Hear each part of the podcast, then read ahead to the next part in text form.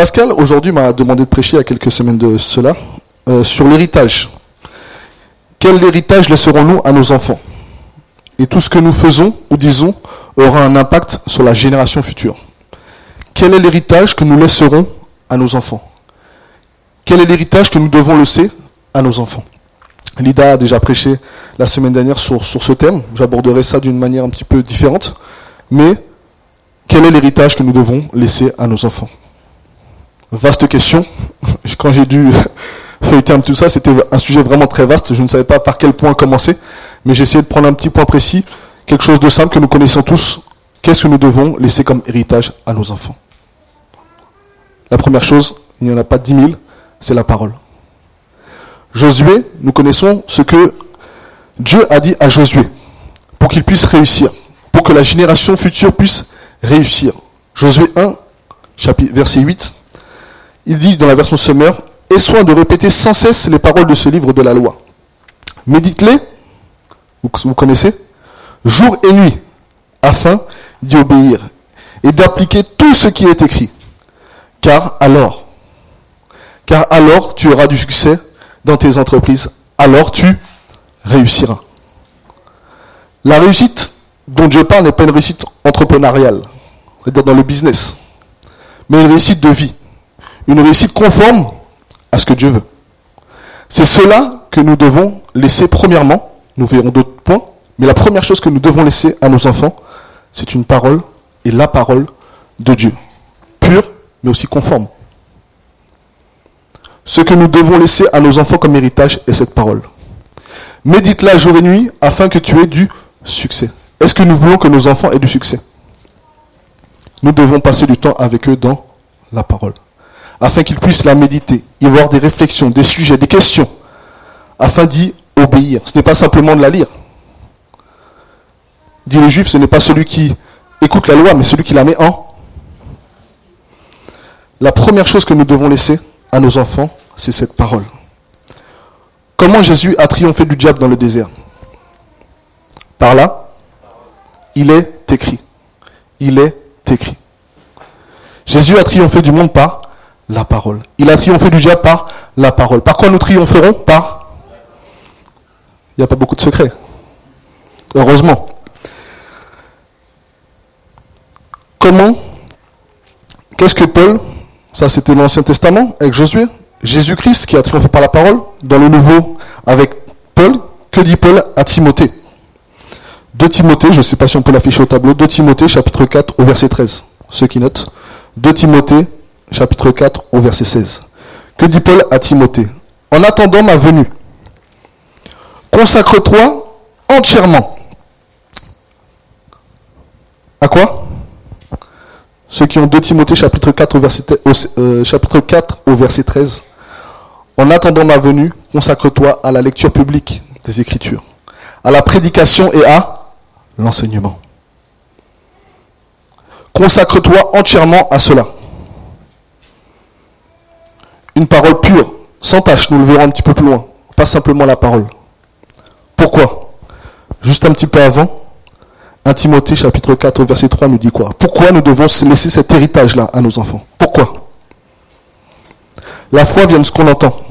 Mais il y a beaucoup de choses que les choses entendent. Les gens entendent. Que ce soit le bouddhisme, l'athéisme, l'islam. Et cela crée aussi la foi.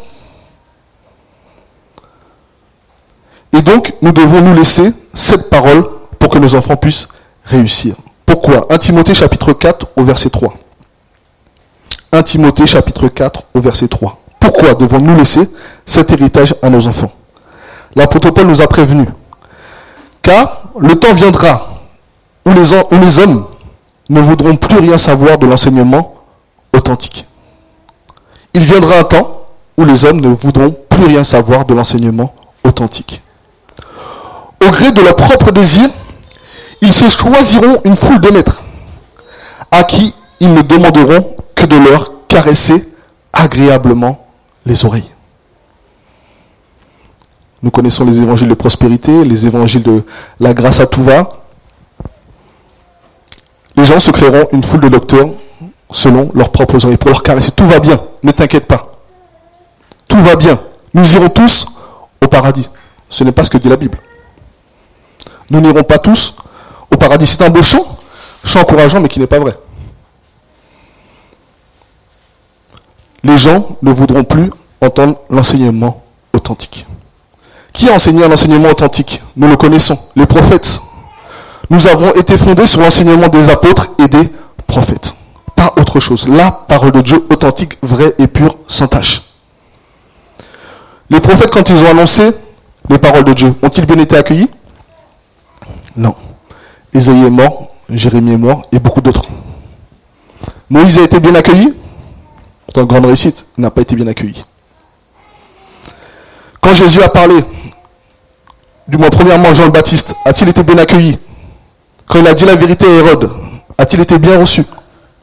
Il a fini décapité. Jésus, quand il a parlé, a-t-il été bien accueilli par les pharisiens, par les sadducéens, par son peuple, ceux qui devaient le recevoir? Non, il a fini sur une croix. Étienne a-t-il bien été accueilli quand il a prêché aux Juifs? Il a fini lapidé. Paul a-t-il été bien accueilli par son peuple? Une fois qu'il avait reçu la révélation de Christ, qu'il est revenu, il est revenu à Jérusalem, il a voulu aller dans le temple et certains pensaient qu'il avait emmené des païens dans le temple. On l'a attrapé, on a voulu le battre, les Romains sont arrivés, ont pu le sauver. Il a demandé à parler quand même au peuple, à ses frères, à ses contemporains. Il a voulu leur parler de la vérité. De ce que le peuple était censé accueillir, comme l'a dit Olivier ce matin, la vigne, qui devait accueillir ce fruit, accueillir la lumière, accueillir son Messie. Il a commencé à parler en araméen. C'est comme si quelque part, si j'étais dans une communauté euh, africaine, je me mettais à parler dans leur langue. À tout de suite, on me dit, oh, comment il sait parler notre langue? Ou si un Français arrivait et parlait en créole, on dit, oh, tout de suite ça m'a interpellé. Et Paul parle en araméen et ça calme tout de suite la foule.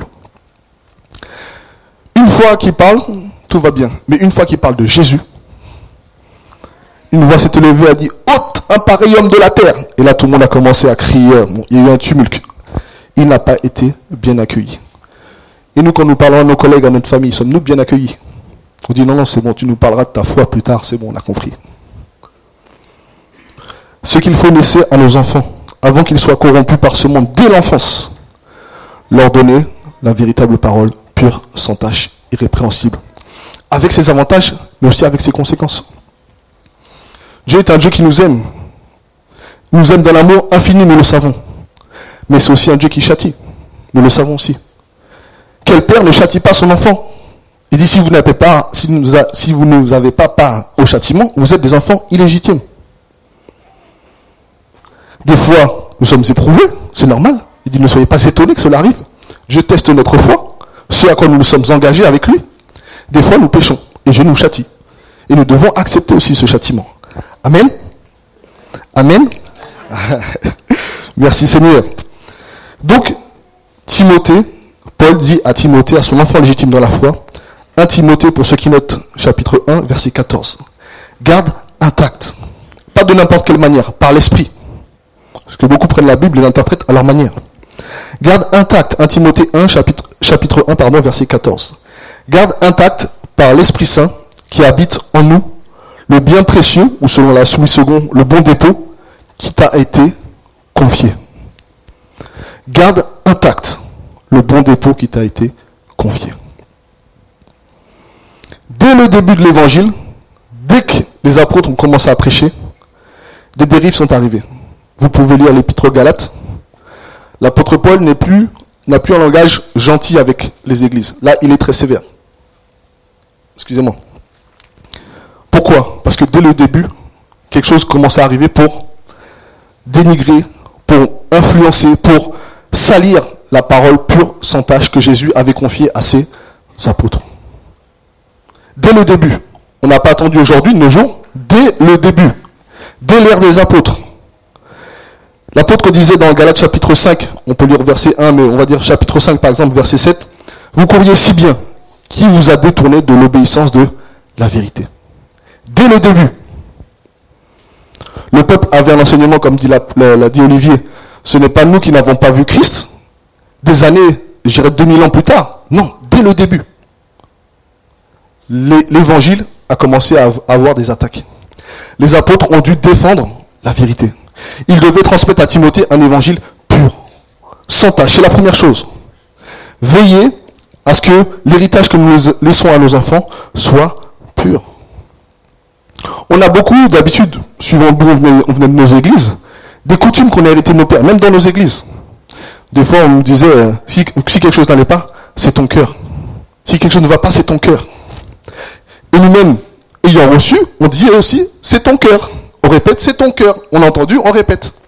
Sans vérifier est-ce que la parole est bien en conformité avec ce qui nous a été enseigné. Un vrai protestant est sans cesse en train de remettre sa foi en question par rapport à la parole. Sans cesse. C'est notre héritage de veiller à ce que nos enfants aient un enseignement pur, sans tâche. Et une conduite qui va avec. Amen. L'héritage qui avait été promis à Israël, nous le savons, était la terre de Canaan. C'était leur héritage. Euh, Dieu n'a pas regardé est-ce qu'ils étaient purs, est-ce qu'ils étaient bons, est-ce qu'ils étaient gentils en Égypte. Dieu avait fait une promesse à Abraham. Donc il a dit, tes enfants, tes descendants hériteront Canaan. Mais pas tout de suite. Il a dû attendre 400 ans. Vous savez pourquoi? Parce qu'il disait que le péché des Cananéens n'est pas encore arrivé à son apogée. Les Cananéens péchaient, mais Dieu n'était pas encore dans sa justice pour pouvoir trancher. Au bout des 400 ans, quand ils étaient en Égypte, le peuple des Cananéens a commencé à pécher, à pécher, à pécher à un extrême. Dieu a dit, ok, fini, là je vais appliquer ma justice. Cette terre-là, il y a trop de péchés, il faut la sanctifier. Donc Dieu a donné comme héritage, comme possession, la terre de Canaan à Abraham et surtout à ses descendants. Abraham ne l'a pas vu, du moins ne l'a pas possédé dans son intégralité. Ce sont ses descendants. Il a eu par la foi. Amen.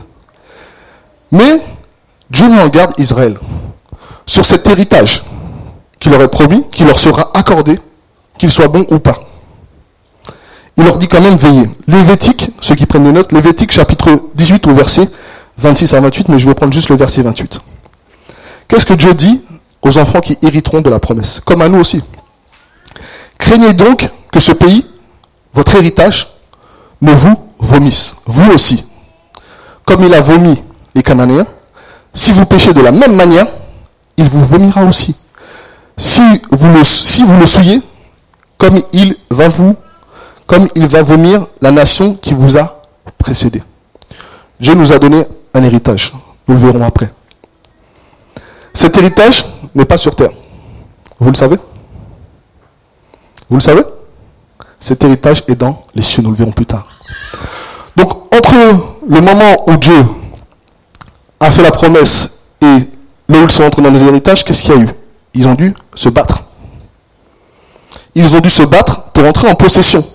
Ils sont pas arrivés dans un pays où coule le miel et il n'y avait rien du tout. C'était nickel. Ils ont dû se battre. Le royaume de cieux est annoncé et ce sont les, les violents qui s'en ont pas. Dieu avait fait la promesse, tout était prêt. Dieu nous a fait une promesse, tout est prêt. Mais il faudra se battre. Le royaume de cieux est annoncé, ce sont les violents qui s'en ont pas. Je vous rassure, pas la manière des Israélites. Amen. Mais ensuite, Dieu leur dit que quand vous serez rentrés en possession, et nous sommes rentrés en possession de notre héritage, il dit, fais attention. Si tu commets exactement les mêmes choses que ce peuple, l'héritage te vomira. Et si, quand j'ai accepté Christ, et que je reproduis exactement les mêmes choses que je faisais dans ma vie antérieure, est-ce que la promesse ne peut être accordée? Prenez avec moi 2 Timothée chapitre 2 au verset 21. Comment rentrer dans son héritage? Comment donner un héritage à nos enfants? Le bon héritage.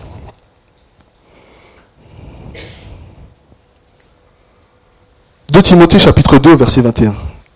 Eh bien, si quelqu'un se garde pur de tout ce que j'ai parlé, nous savons les péchés, il sera un vase destiné à un noble usage, purifié, utile à son propriétaire, disponible pour toutes sortes de bonnes œuvres.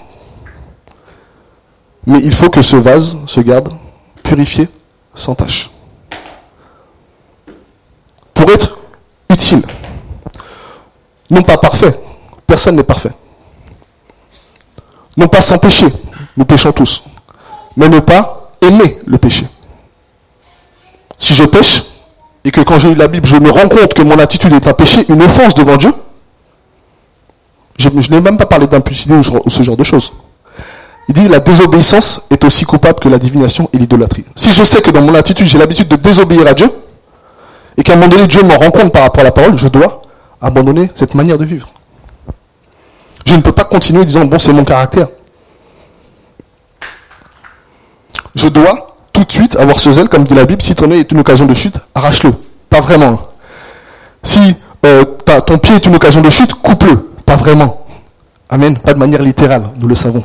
Amen. Comme dirait Pascal, il y aurait beaucoup d'estropiés dans l'église. Amen. Donc, il nous faut quand même nous garder purs, sans tâche. Amen. Si quelqu'un se garde pur, c'est donné à tout un chacun. Chacun sera responsable de ses faits, de ses dires, de ses actes. Si quelqu'un se garde pur. L'héritage que nous devons laisser à nos enfants, nous l'avons vu juste avant, quand nous nous gardons sans tâche, pure, irrépréhensible, il dit nous sommes disponibles pour toutes sortes de bonnes œuvres. Toutes sortes de bonnes œuvres. Voici l'héritage que nous devons laisser à nos enfants. En plus d'une parole pure, sans tâche, de manière sainte, comme elle a été enseignée, nous devons leur apprendre de être prêts pour de bonnes œuvres. C'est écrit là. Nous allons le dire un petit peu plus loin. Pourquoi de bonnes œuvres? Dans un premier temps, nous connaissons Dieu par rapport à cette parole qui nous a été laissée. Nous le découvrons. Nous découvrons son sacrifice, nous découvrons sa vie, nous découvrons tout ce que nous avons en lui. Quand nous acceptons, nous nous baptisons, nous acceptons, nous nous repentons, nous sommes au bénéfice, dans l'espérance, de la vie éternelle, du salut. Dieu nous dit, je vous donne ma joie, ma joie, je vous donne ma paix, non pas comme le monde donne. Nous sommes dans la restauration, nous sommes dans la guérison, nous bénéficions de tout le salut. Nous avons la vie éternelle aussi en espérance. Nous avons déjà tout cela en nous. Comme un enfant qui est tout petit a déjà en lui sa taille définitive, le nombre de cheveux qu'il aura sur la tête, sa taille, tout ça est déjà en lui dès la naissance. Quand nous nous faisons baptiser, nous naissons de nouveau, dans cette naissance nouvelle, nous avons déjà tout. Tout, nous avons déjà. Quand l'enfant naît, il a déjà tout pour être prêt à la vie qui va l'attendre. Quand nous faisons baptiser, nous avons tout.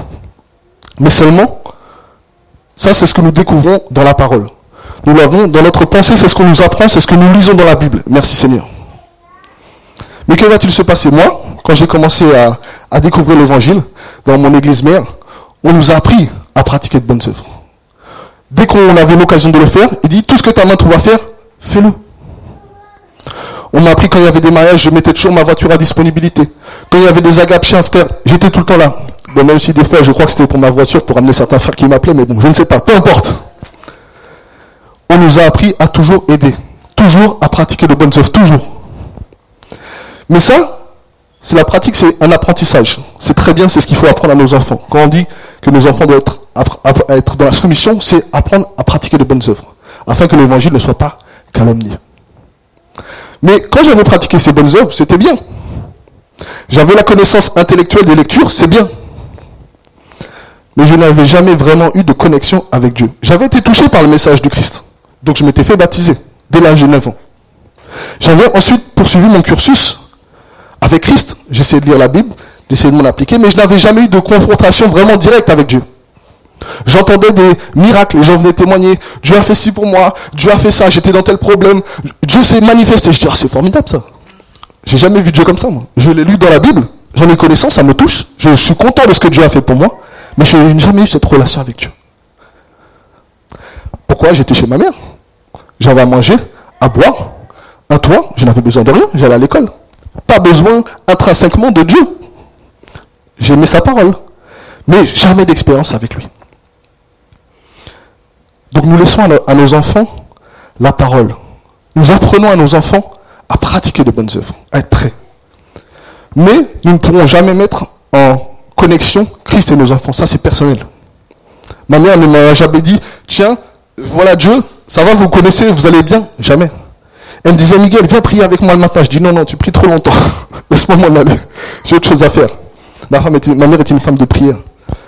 J'habitais dans un quartier mal fréquenté, tous les dealers étaient dans mon hall, j'habitais au rez-de-chaussée. Et elle priait pour que ces gens-là partent. Ils sont partis.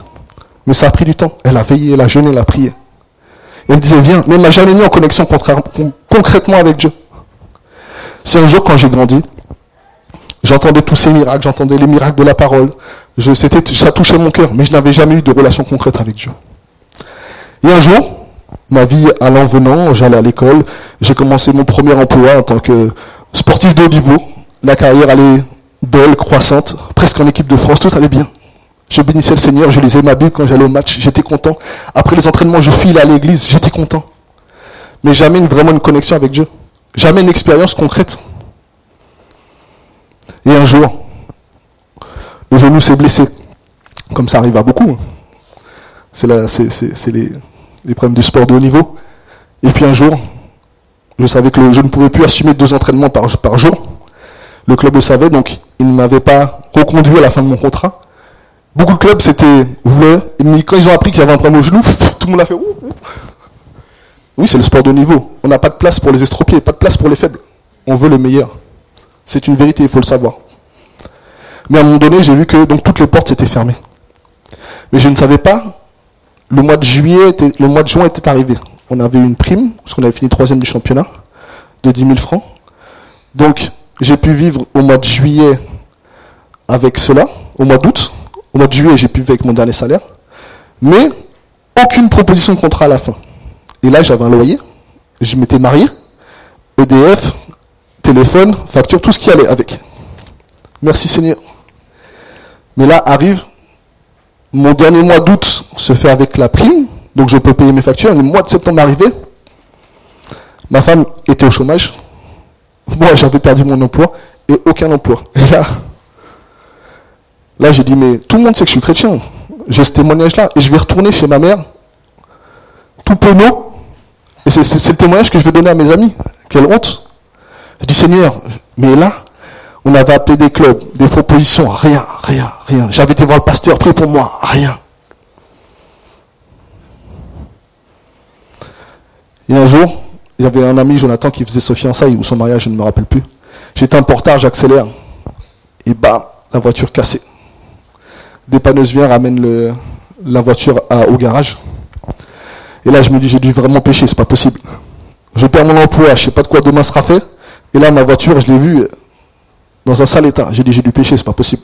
Je cherche, je cherche. J'ai j'ai dû faire quelque chose, c'est pas possible.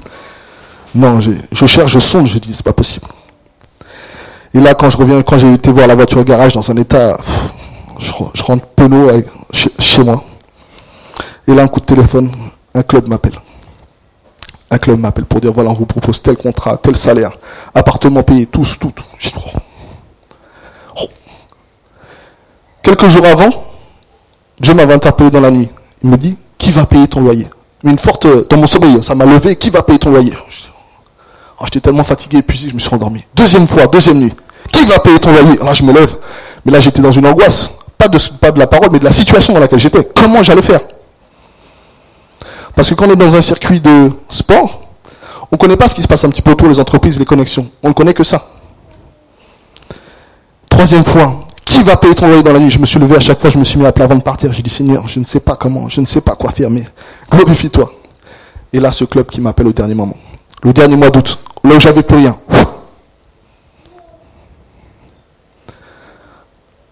Ça m'a appris beaucoup de choses, j'ai dû partir. J'ai là-bas, j'ai pu faire un deuxième diplôme d'éducateur sportif et tout ce qui va avec. Après cette année, je suis revenu, on m'a proposé un poste de fonctionnaire par la grâce de Dieu dans mon ancienne ville. Vraiment, Dieu s'est glorifié magistralement j'avais eu ma première expérience concrète, véritable, avec Dieu, intime. Pas simplement dans la parole, pas simplement des témoignages que j'avais entendus à l'église, mais moi personnellement. Un peu comme Thomas qui dit, attendez, vous avez tous vu le Christ, euh, moi je veux le voir aussi personnellement. Moi aussi j'avais envie d'avoir cette connexion. Bon, ça s'est fait par la souffrance. Je vous rassure aussi, ça va souvent se faire par la souffrance. Mais j'ai eu cette connexion avec Dieu. Mais il faut que nos parents nous apprennent dans ce témoignage, dans cette parole, dans, ce, dans, ce, dans ces bonnes œuvres, à nous préparer à la rencontre du Christ. Si nous ne sommes pas préparés, nous passerons à côté. Et c'est ça que nous devons laisser à nos enfants comme héritage. Est-ce que la vidéo projection peut projeter les, les, les passages que je vous avais demandé si c'est possible? Ces bonnes œuvres. Ces bonnes œuvres que Dieu a préparées d'avance pour nous.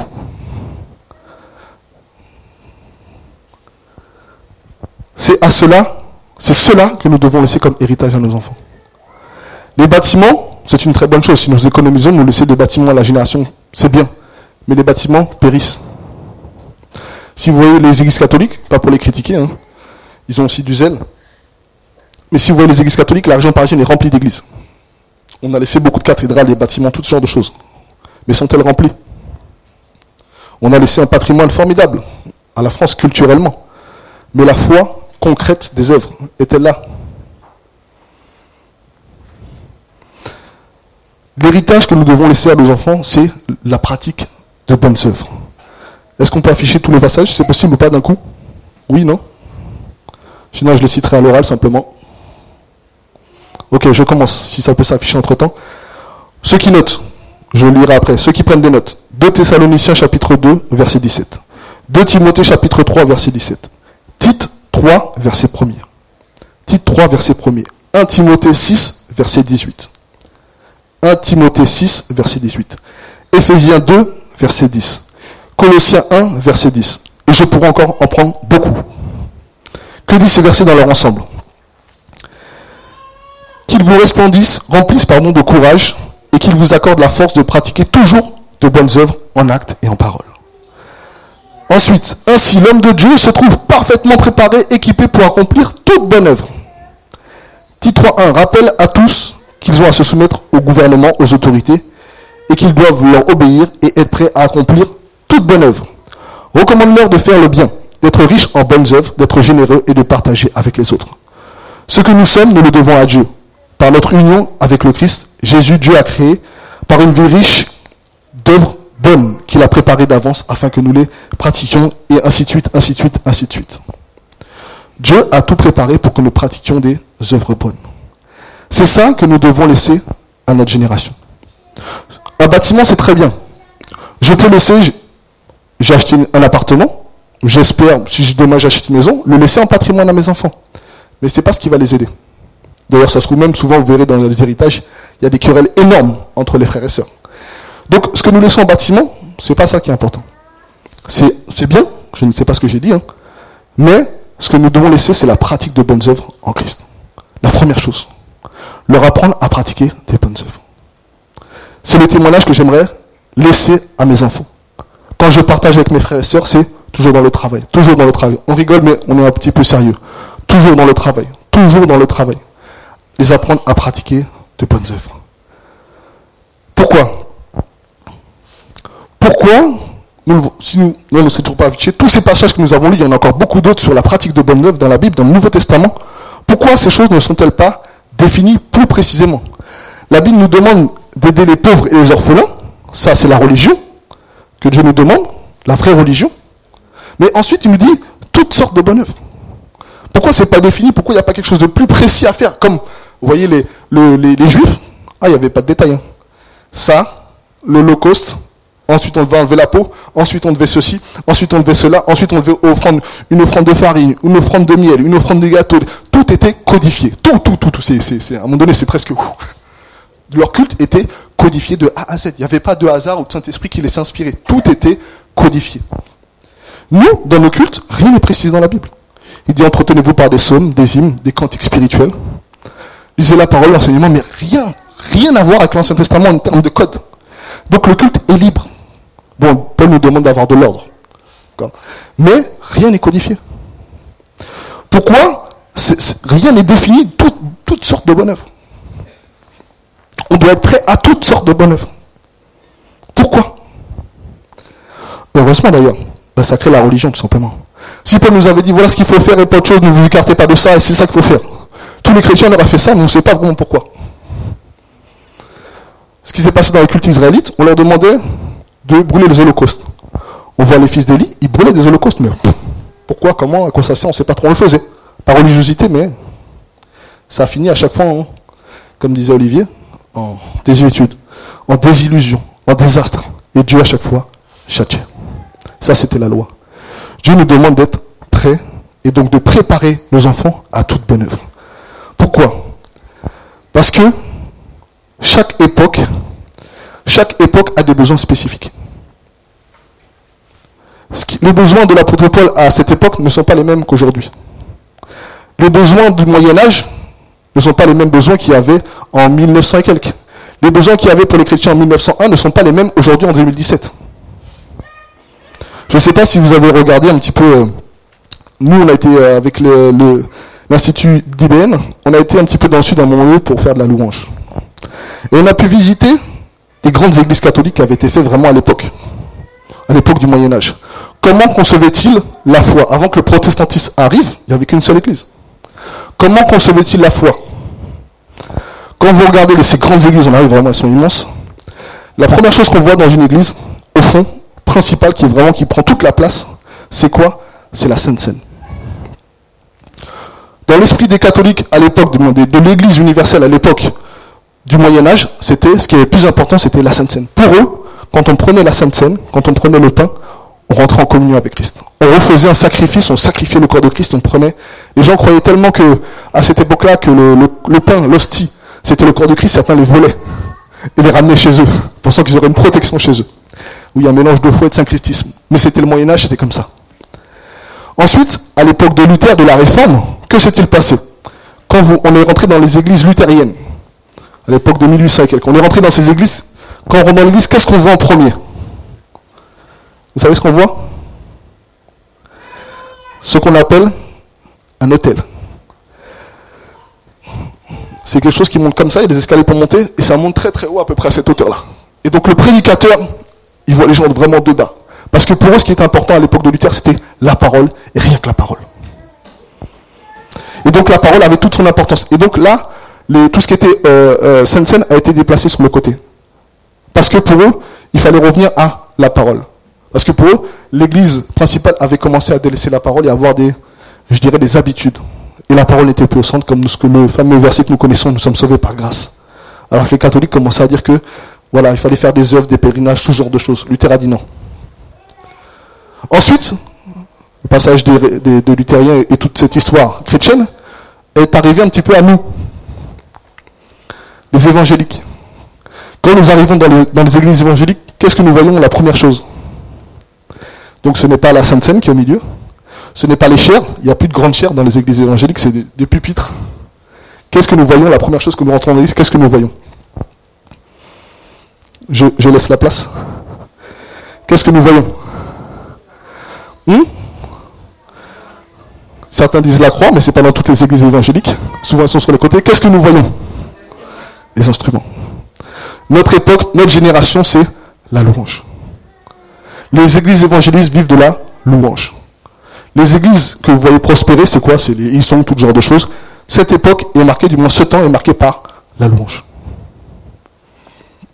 Donc, il y a des passages qui nous disent entretenez-vous par des hymnes des psaumes. Euh, quand on lit le dernier psaume, le premier psaume, c'est louer Dieu. On revient à ces psaumes-là. Et chaque époque a besoin d'un marqueur spécifique.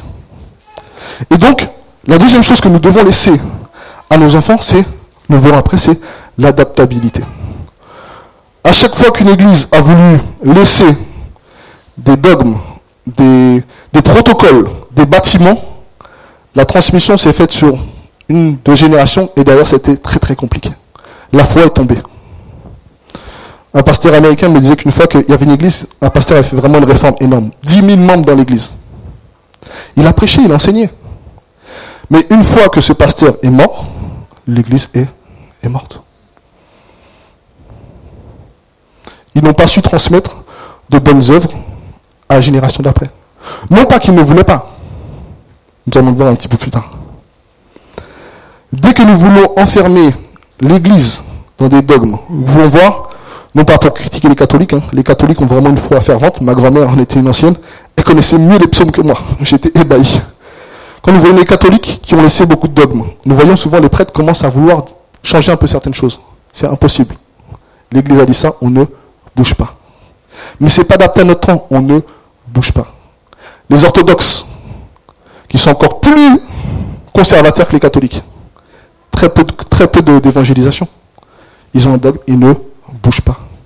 Les juifs, ils avaient la loi, et d'après cette loi, ils avaient fait 615 commandements pour ne pas pécher devant Dieu. Et donc, ils devaient faire attention à ne, un moucheron. Fallait, on, scrutait le moucheron pour pas qu'il passe dans le lait parce que c'était impur. quand on avait de la menthe, on donnait vraiment 10% au gramme près. on avait enfermé Dieu dans ces, dans ces lois-là.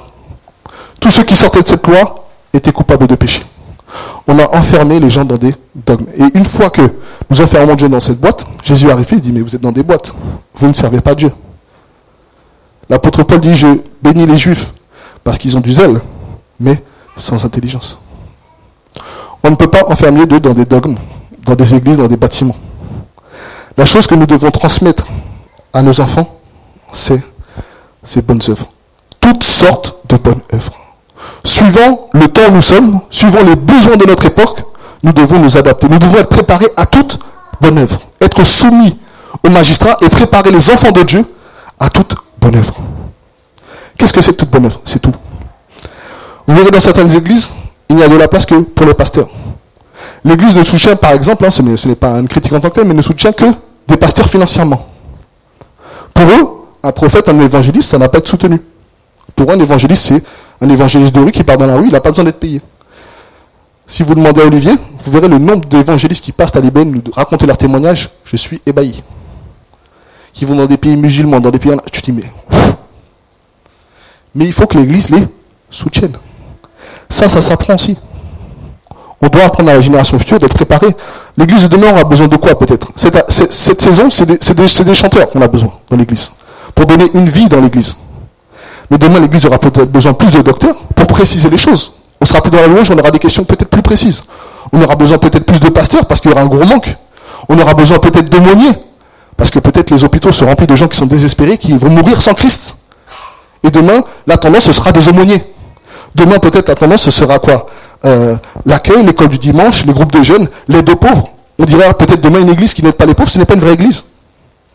Et donc toutes les églises se tourneront vers l'aide aux pauvres, beaucoup plus, je dirais, c'est pas qu'elles ne le font pas, mais de manière beaucoup plus visible.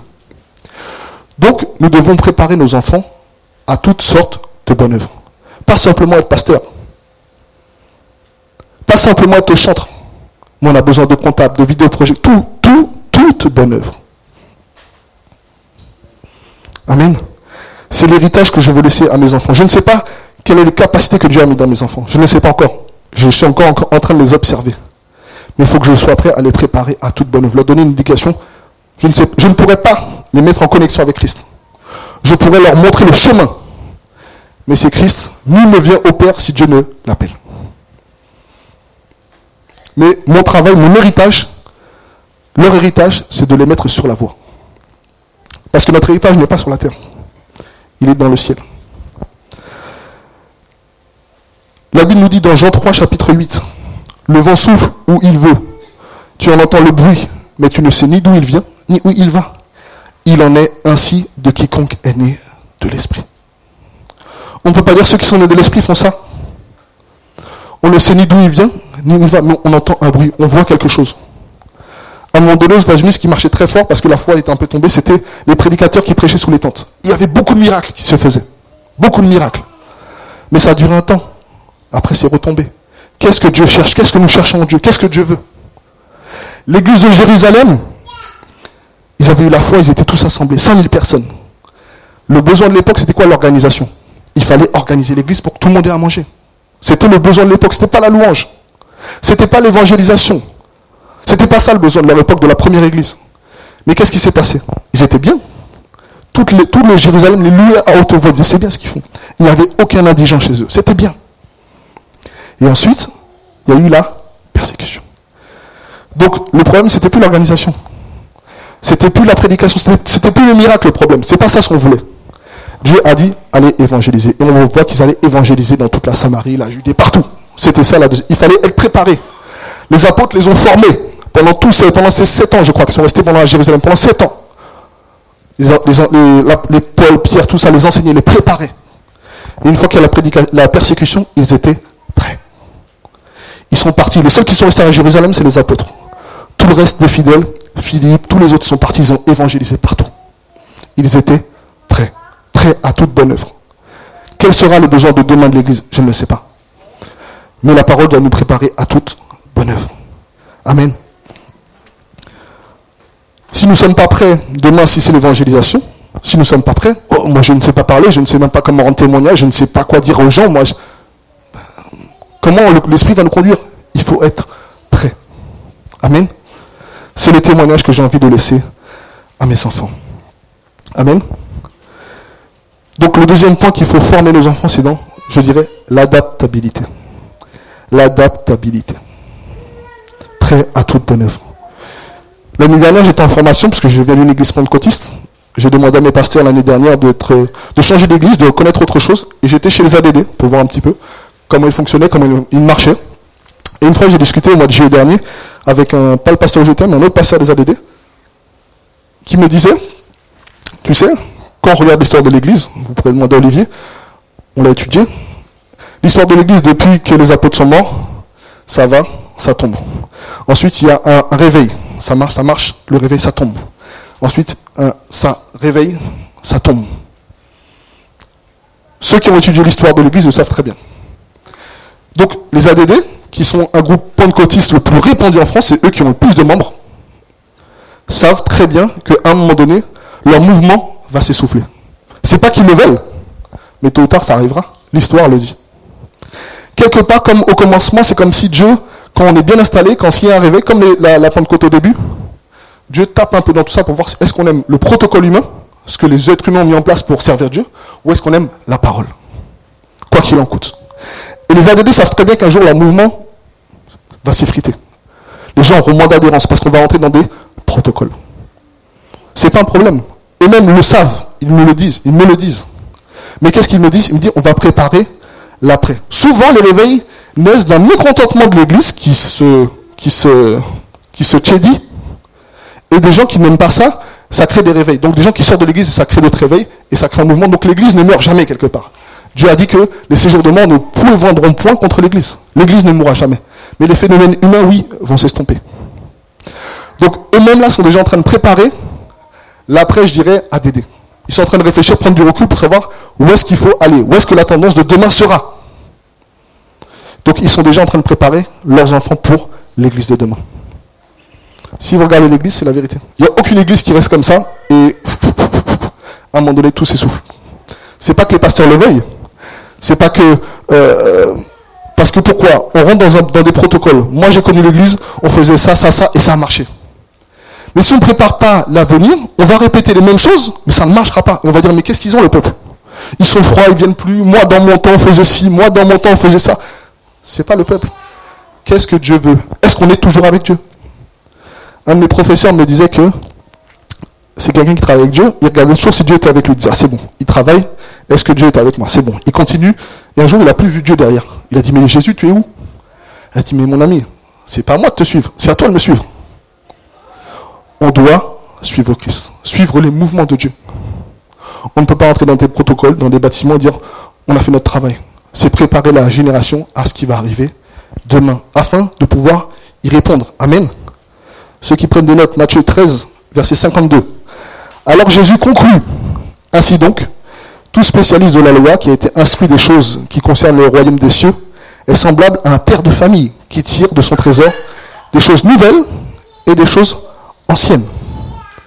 L'apôtre Paul disait, je me suis fait tout à tous. Ceux qui étaient sous la loi, j'étais comme si j'étais sous la loi. Ceux qui étaient sans loi, comme sans loi. J'ai appris à vivre dans la nullité, dans la richesse, dans l'abondance comme dans la pauvreté. L'apôtre Paul a appris. Il ne savait pas de base, il a appris de Dieu. Et nous devons apprendre à nos enfants à s'adapter. Pas à reproduire ce que nous avons fait, pas même si nous avons marché dans l'excellence, mais à se préparer à ce que Dieu voudra demain. Ce que Dieu voulait en, 1900, à l'époque 1000, c'est pas la même chose que Dieu voulait en 1500. Ce que Dieu voulait en 1500 par rapport aux besoins du peuple, c'est pas ce que Dieu voulait en 1900. Ce que Dieu voulait en 1900, c'est pas ce qu'il voulait en 2017. Vous me suivez? Il faut préparer nos enfants à l'église de demain. Sinon, on va les conduire dans les protocoles, ils vont se prendre un mur. Ils vont prendre un virage, Dieu va prendre le virage, ils ne prendront pas le virage avec Dieu, ils vont aller tout droit dans ce que les hommes leur ont laissé. Préparer nos enfants à toutes sortes de bonnes œuvres. Amen. Parce que, comme je l'ai dit, mon véritable trésor est dans les cieux, mon véritable héritage. Tout ce qui est sur la terre va se corrompre. Ma maison, l'église, les bâtiments, tout se corrompra. La seule chose que nous devons être et transférer à nos enfants, c'est les bonnes œuvres. Afin que, à travers ces bonnes œuvres, ils rencontrent leur Créateur. Et une fois qu'ils seront en communion avec leur Créateur, Puisque le vrai héritier de tout, c'est pas nous, c'est Christ. C'est lui le vrai héritier. Je crois que je l'avais noté dans un passage. Non, je ne l'ai pas noté. Malheureusement, j'essaie de le retrouver. Le vrai héritier de tout, c'est Christ. C'est lui l'héritier. Et si nous sommes en communion avec lui, nous hériterons avec lui.